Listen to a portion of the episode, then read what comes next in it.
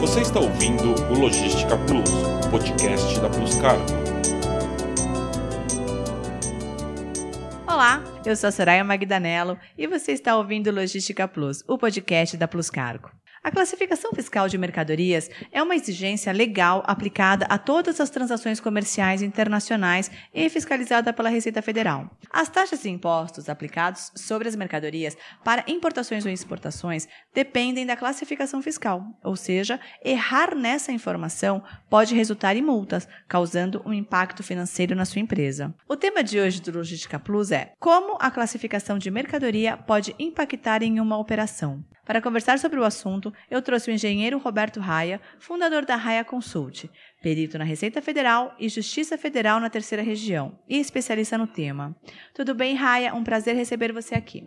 Tudo bom, como é que você está? Eu que agradeço pelo convite. Muito obrigada. Raia, explica para nós qual a importância da classificação fiscal dos produtos. Na realidade, a classificação fiscal dos produtos é um alicerce. Se você estiver numa indústria, se você estiver no comércio, se você estiver na realidade onde você tem uma mercadoria transitando, necessariamente você tem que saber o código tarifário dela. E é isso que se resume a classificação fiscal de mercadoria. E quais são as multas aplicáveis quando existe um erro na classificação fiscal? Quando a mercadoria é classificada erroneamente, existe a inserção de multas, tanto no imposto de importação quanto no IPI. E isso realmente pode impactar todo o negócio de uma empresa. Para que serve o código NCM e como ele impacta no cálculo de tributos? Conforme o código da NCM, é que vai ser determinado as alíquotas inerentes ao código tarifário. Então você tem situações que você tem um imposto de importação, por exemplo, de 14%. Se você errar o código tarifário, pode ir para um outro item onde a alíquota seja 20%. Isso reflete tanto no imposto de importação quanto no IPI. O código tarifário ele é utilizado em todas as transações. Então, se você tem uma empresa fabricante local, ela também vai usar a classificação tarifária, tanto na nota fiscal quanto também para a geração do, da alíquota inerente àquele produto. E isso impacta necessariamente o imposto. E isso pode viabilizar totalmente uma operação, porque depois de certos anos, a Receita Federal pode detectar que a classificação fiscal que você utilizou estava errada e você receber um auto de infração. Uma dúvida que é muito recorrente em diversos segmentos é sobre quem deve ser o responsável por fornecer as informações do NCM. Na sua opinião, qual a maneira de resolver esse impasse?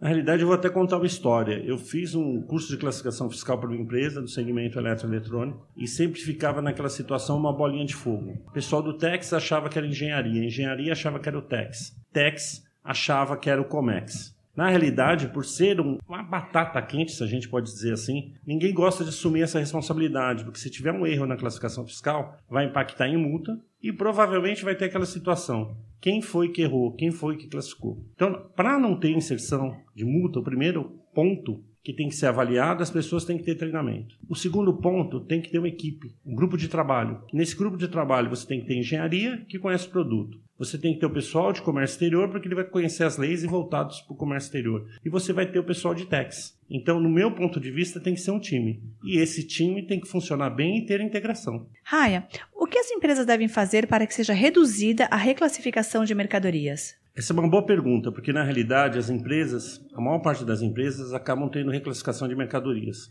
E o foco das empresas que ainda não se atentaram até hoje é que o treinamento é necessário. Principalmente na seguinte situação: você tem departamentos de engenharia que conhecem o produto, mas eles não conhecem a classificação fiscal. Então, por exemplo, se você for para um engenheiro e falar para ele: olha, se você importar, se você trouxer uma bicicleta desmontada, ela tem que ser classificada como uma bicicleta. Para o engenheiro é algo maluco, porque a formação dele, ele é treinado para que as coisas funcionem. Então ele vai falar: bom, uma bicicleta sem desmontada não funciona. Então tudo que eu estou vendo ali é parte. Se você for perguntar, imagine que eu estou no Comex e vou fazer uma pergunta para o meu engenheiro e nós temos uma empresa fabricante ou importadora de bicicletas. Eu chego para o engenheiro e falo: eu estou com essa lista aqui completa desses itens e eu quero que você classifique para mim. O engenheiro com certeza vai falar: vai separar esses itens, roda na roda, cilindro no cilindro, corrente na corrente, e vai falar para você, tudo isso aqui é parte de bicicleta. Aí você faz a tua importação, porque você falou com o engenheiro, o engenheiro que conhece, você faz a tua importação, quando essa mercadoria chegar na alfândega, com certeza o fiscal vai olhar, mesmo que esses itens estejam em edições separadas, e vai falar, isso aqui por simples operação de montagem é uma bicicleta? É. Então, ela deveria, a empresa deveria ter classificado como? Como uma bicicleta. E a descrição deveria ser bicicleta desmontada para fins de transporte. E deveria estar descrito composto de com todos os itens. Então, o que, que acontece hoje em dia, e eu posso verificar isso na prática no meu dia a dia, é que a engenharia não está em sintonia com o comércio exterior. O engenheiro não sabe das regras de classificação. Ele conhece muito do produto, mas não tem ideias das regras de classificação.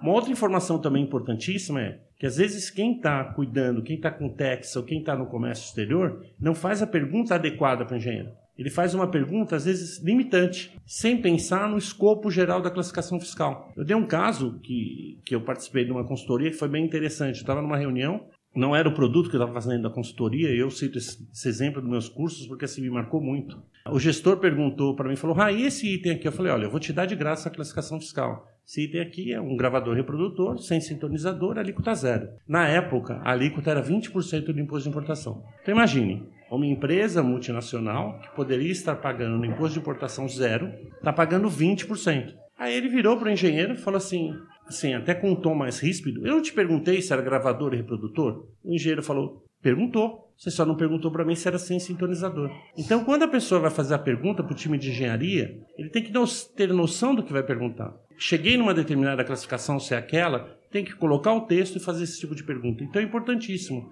Por isso, tem que ter um link entre as áreas e as áreas têm que conversar. E no caso da bicicleta, como que eles poderiam saber que a solução era mais simples, era a bicicleta desmontada. Como é que eles chegariam nesse nessa conclusão? É, se você for pensar na alfândega, a alfândega chegaria nessa conclusão. Eu vou dar duas visões. Se você for pensar na alfândega, a alfândega chegaria nessa conclusão porque você teria vários itens desmontados. O fiscal pode pedir um BOOM, que é Bill of Material, que é a relação completa, e aí ele poderia chamar um dos engenheiros certificantes da alfândega, como eu, perito da alfândega, iria verificar a mercadoria, iria verificar os itens e tem um item principal ainda. A gente está falando de uma regra de classificação que é 2A. Quando você traz uma mercadoria incompleta, incompleta falta parte. Desde que apresente a característica essencial, ela é classificada como completa. Então, assim, o primeiro ponto é: se você tiver todos os itens da bicicleta desmontada, ela é classificada como bicicleta. Se você, por exemplo, trouxer a bicicleta, mas desprovidas das rodas, ela não deixa de ser uma bicicleta.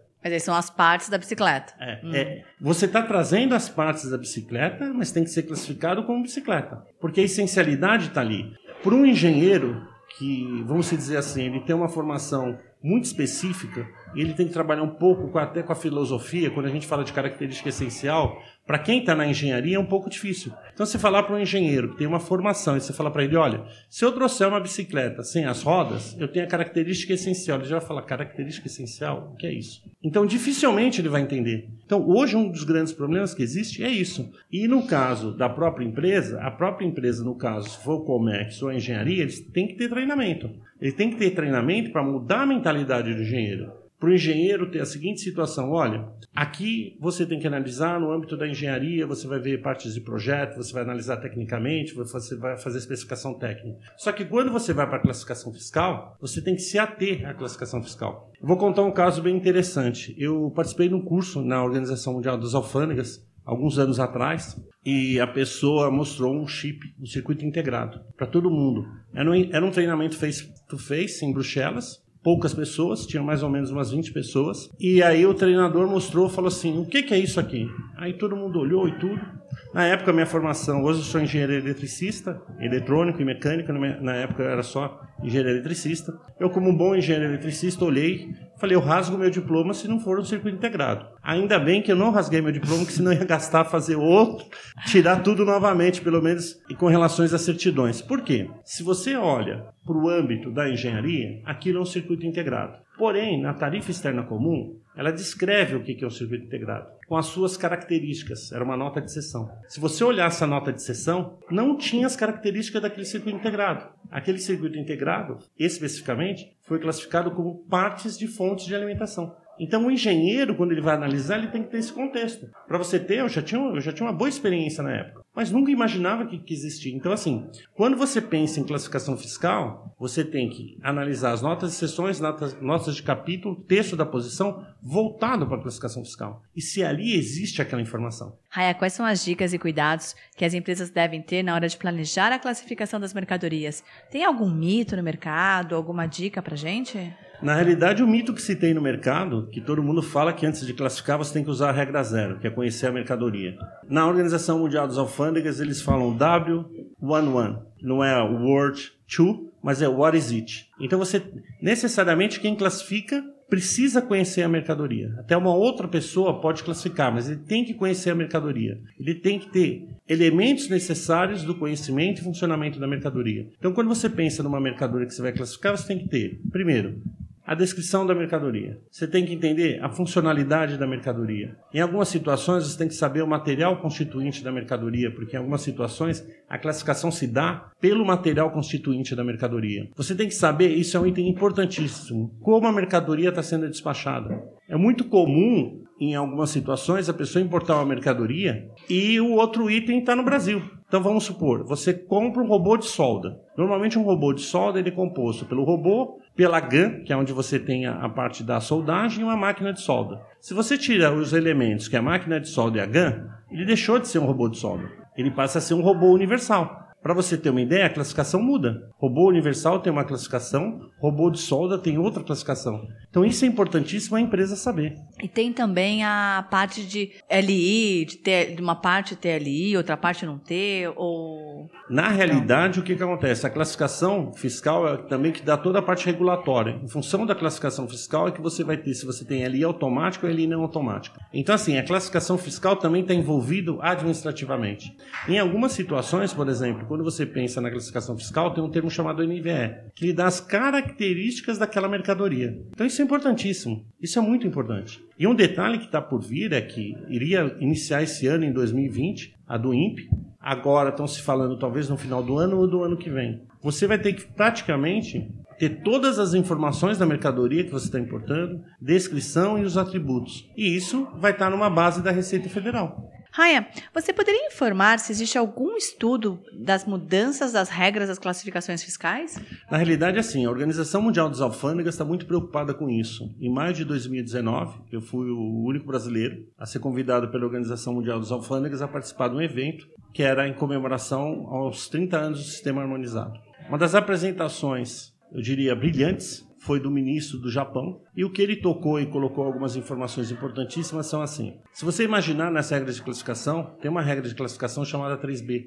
que é a mercadoria classificada pela característica essencial. Eu sempre falo assim: todos os caminhos levam a Roma. Mas quando você fala em característica essencial, nem todos os caminhos vão levar a Roma, porque dependendo da sua análise da característica essencial, vai mudar a classificação. Então você pode ter uma ótica que a essencialidade, um item, que a gente está falando, por exemplo, material composto. imagine que você tem um material que é metal e borracha.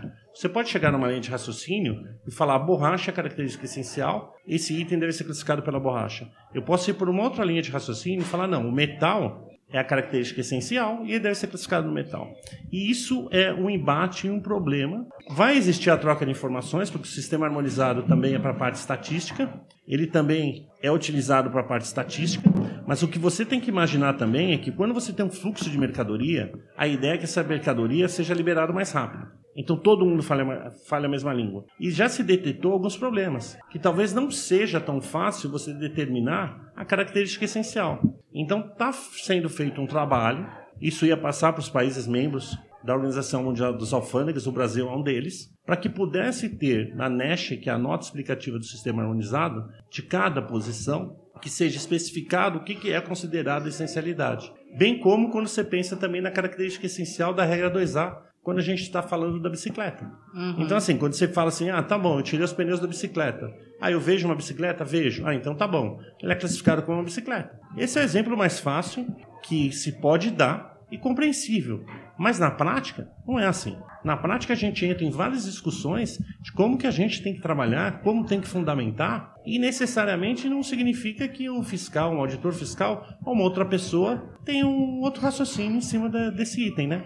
Raia, quando eu vou importar uma mercadoria, o que eu devo analisar inicialmente? Como tudo na vida, planejamento.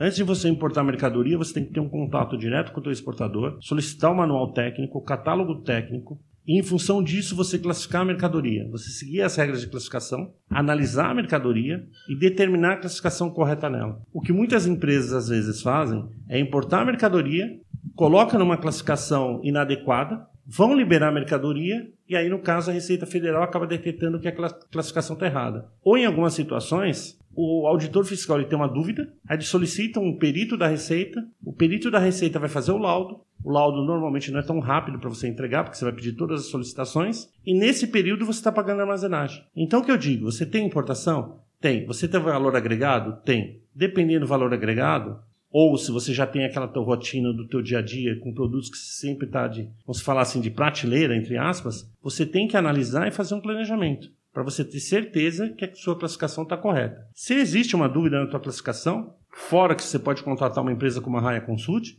você também pode fazer o seguinte: você pode fazer um, pleito solução de consulta, onde você envia as informações técnicas para a Receita Federal e a Receita Federal vai analisar para você. Claro que na realidade você já indica a classificação fiscal que você pretende utilizar e a Receita vai te dar um deferimento favorável ou não. Eu sou a Soraya Magdanello e este é o podcast Logística Plus, o podcast da Plus Cargo. Eu tive uma aula hoje com o Roberto Raia. Muito obrigado, Raia. Eu que agradeço estar aqui com vocês. Muito obrigado. Você sabia que você pode seguir o nosso podcast e ser avisado sobre os novos episódios? Acompanhe o blog da Plus Cargo no nosso site ou entre agora no seu Spotify ou no iTunes, procure por Podcast Plus Cargo e clique em seguir. Espero vocês aqui na próxima edição. Até logo, obrigada. Você ouviu o Logística Plus, podcast da Plus Cargo.